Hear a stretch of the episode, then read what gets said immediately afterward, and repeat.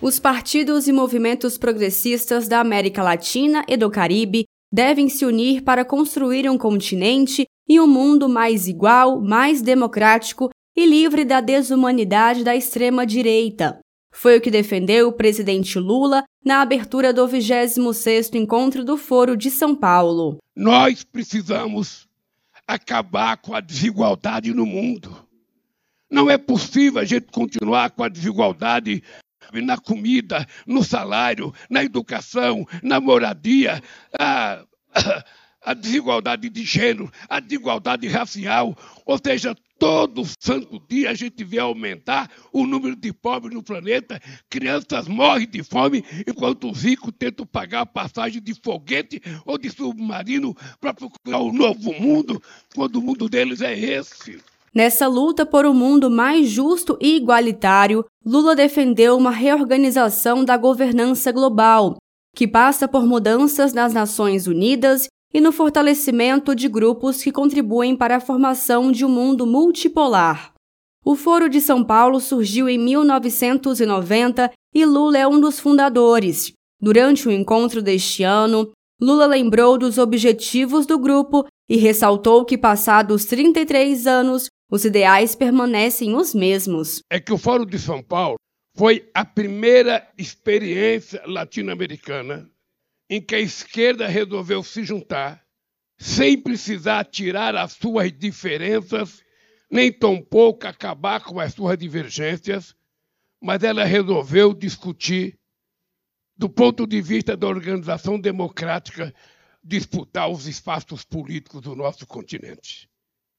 E vocês sabem que a vitória foi muita nesse período. Vocês sabem que a América Latina e, sobretudo, a América do Sul viveu o seu melhor momento em 500 anos, de 2002 a 2010.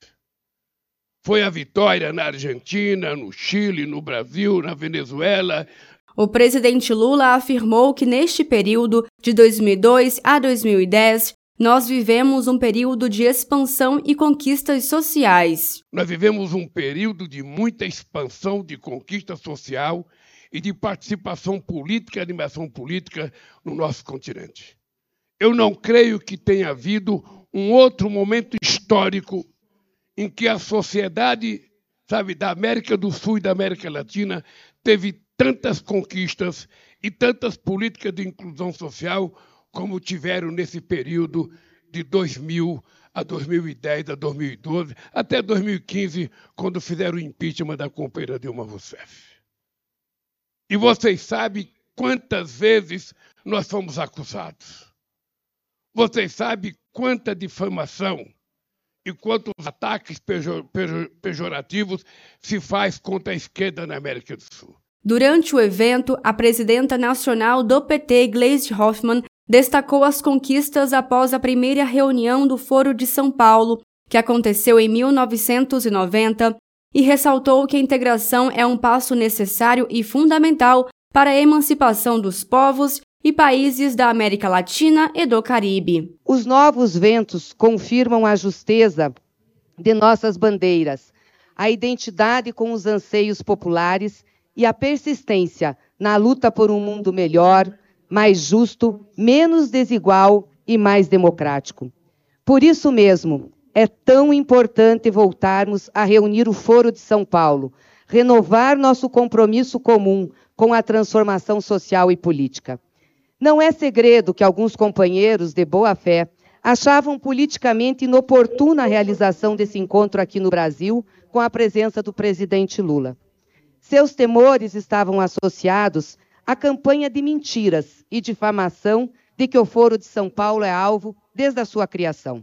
Mas a realização deste encontro, neste momento, é justamente a oportunidade de rebater as mentiras e avançar com coragem no debate de ideias entre nossos partidos com a sociedade e mostrar que nós não desistimos de nossos ideais nem temos de nos envergonhar por defender os interesses do povo. O Foro de São Paulo preza e defende a democracia, afirmou Gleice Hoffmann. É importante dizer que o Foro de São Paulo é um foro que preza e defende a democracia. A verdadeira ameaça à democracia que nós estamos vivendo no Brasil, vivemos, estamos vivendo e no mundo é da extrema direita. E é muito importante que a gente se organize para enfrentar a extrema direita. Essa está ameaçando a democracia. Sempre o diálogo vai ser o nosso instrumento para levar a solução de possíveis problemas e crises que aconteçam. Gleisi lembrou da experiência do Brasil nos últimos quatro anos, ao enfatizar que o enfrentamento à extrema-direita e ao fascismo tem que ter um caráter global. Aqui no Brasil, sentimos na pele o que são capazes de fazer para demolir a ordem constitucional e democrática, destruir direitos individuais e coletivos, atacar pessoas e instituições.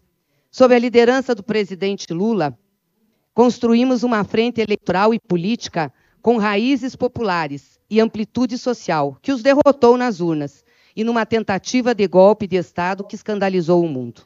Em nome do Partido dos Trabalhadores e das Trabalhadoras, agradeço a solidariedade dos partidos, movimentos e lideranças da América Latina e Caribe, e também dos países da Europa, África, Ásia, dos Estados Unidos, muitos dos quais participaram como convidados, participam como convidados dessa reunião. De Brasília, Thaisa Vitória.